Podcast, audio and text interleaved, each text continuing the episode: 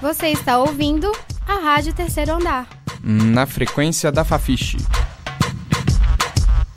Um projeto de ensino, pesquisa e extensão vinculado à disciplina Radiojornalismo e Mídias Digitais, do Departamento de Comunicação Social da UFMG. Coordenação geral, professora Sônia Pessoa. Quando me descobri feminista. Eu sou Marlise Matos, tenho 53 anos, sou feminista acadêmica, professora aqui do Departamento de Ciência Política e coordenadora do Núcleo de Estudos e Pesquisas sobre a Mulher da UFMG. Olá, ouvintes! Meu nome é Tairine Vaz. A série Quando Me Descobri Feminista mostra experiências de mulheres com o feminismo. No terceiro programa, conversei com Marlise Matos, professora do Departamento de Ciência Política da UFMG, sobre o primeiro contato dela com o movimento político. O primeiro contato com o feminismo foi, inclusive, bastante importante para construir essa trajetória acadêmica, porque se deu dentro da universidade. Tinha acabado de entrar para o curso de psicologia na UFMG e uma das colegas, é, que inclusive era uma colega francesa, me apresentou Simone de Beauvoir.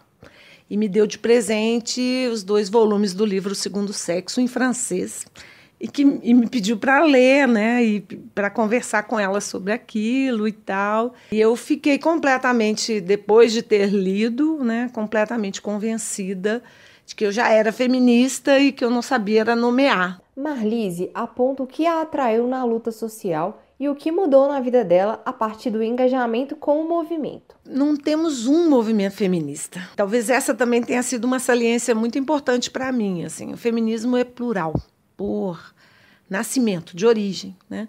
Essa é uma dimensão que, para mim, me atrai muito no feminismo. É uma luta política, né? é um movimento social e é uma forma de enxergar o mundo, né? uma lente para você enxergar o mundo que te modifica de forma muito radical a maneira como você percebe tudo. Né? O feminismo não é só um movimento específico de luta na sociedade civil. Né? O fato de, de você se tornar feminista afeta a sua maneira de enxergar tudo no mundo, né? A maneira como você vê seus filhos, suas filhas, a maneira como você vê seu relacionamento com seu marido, a maneira como você se enxerga dentro de uma profissão. A professora comenta os mitos que pairam sobre o feminismo. O feminismo é uma força, é uma potência disruptiva. Sendo assim, é um projeto transformador, revolucionário, né? É um novo projeto civilizatório. E não é um projeto das mulheres, é um projeto de homens e de mulheres, né? baseado em relações de gênero simétricas, de fato igualitárias então, sendo assim, é óbvio que uma sociedade que ainda estruturalmente é muito patriarcal, que o feminismo seja uma ameaça. É sim, é, é, ele não é só uma ameaça, ele é de fato uma força política que quer desmontar essa engrenagem, quer tirá-la da posição de hegemônica de poder. Né? Não é para trocar o poder que os homens têm sobre as mulheres pelo poder que as mulheres vão ter sobre os homens. Essa é uma forma continuada de deslegitimação do que seja a luta feminista. A luta feminista, e é isso que eu queria dizer sobre por que, que as pessoas têm dificuldade de se autodeclararem feministas, é porque temos uma produção é, política e social de deslegitimação da luta feminista. Ei, toda feiticeira é corcunda. Ei, toda brasileira.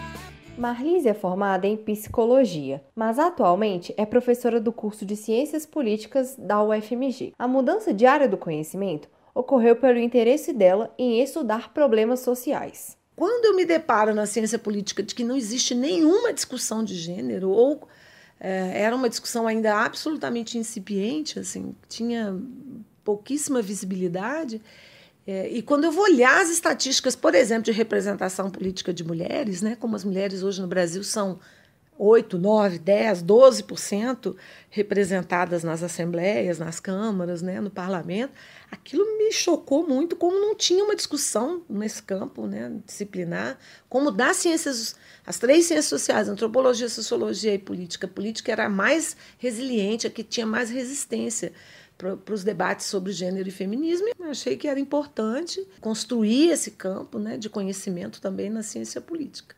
A cientista política nos conta como é ser mulher no ambiente acadêmico. Talvez seja completa alienação a mulher que diz que é tratada porque está no universo de pessoas altamente escolarizadas de igual forma. Nunca somos tratadas de igual forma. Não é incomum, pelo contrário, inclusive na ciência política isso é quase onipresente. Né? Você tem 20 mesas no Congresso, 17 são só masculinas. Não tem uma mulher nas mesas. Isso não é casual. Existem várias mulheres trabalhando vários temas, na, inclusive na própria ciência política, mas elas não estão à frente das instituições. Então, assim, os espaços de silenciamento são enormes. A academia é um espaço de, de controle, de domínio ainda dos homens, né? Ainda que a maioria das pessoas que estão na academia hoje já sejam mulheres, mas elas têm muita dificuldade de se afirmar né, como produtoras de conhecimento. Marlise aponta os ganhos que o feminismo trouxe para a vida dela. Eu acho que o feminismo é tão transformador que ele é capaz de, de me destituir, né, de me tirar desse lugar de mulher branca privilegiada e fazer com que eu seja capaz de, de estar junto com as dores das mulheres que não são iguais a mim.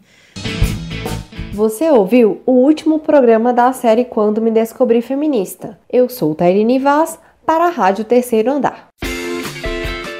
Você acabou de ouvir o programa da terceira temporada da Rádio Terceiro Andar.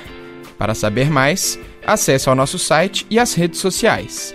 No Facebook e no Instagram, você procura por Rádio Terceiro Andar. Para ouvir esse e outros programas, acesse nosso site www.radioterceiroandarufmg.wordpress.com.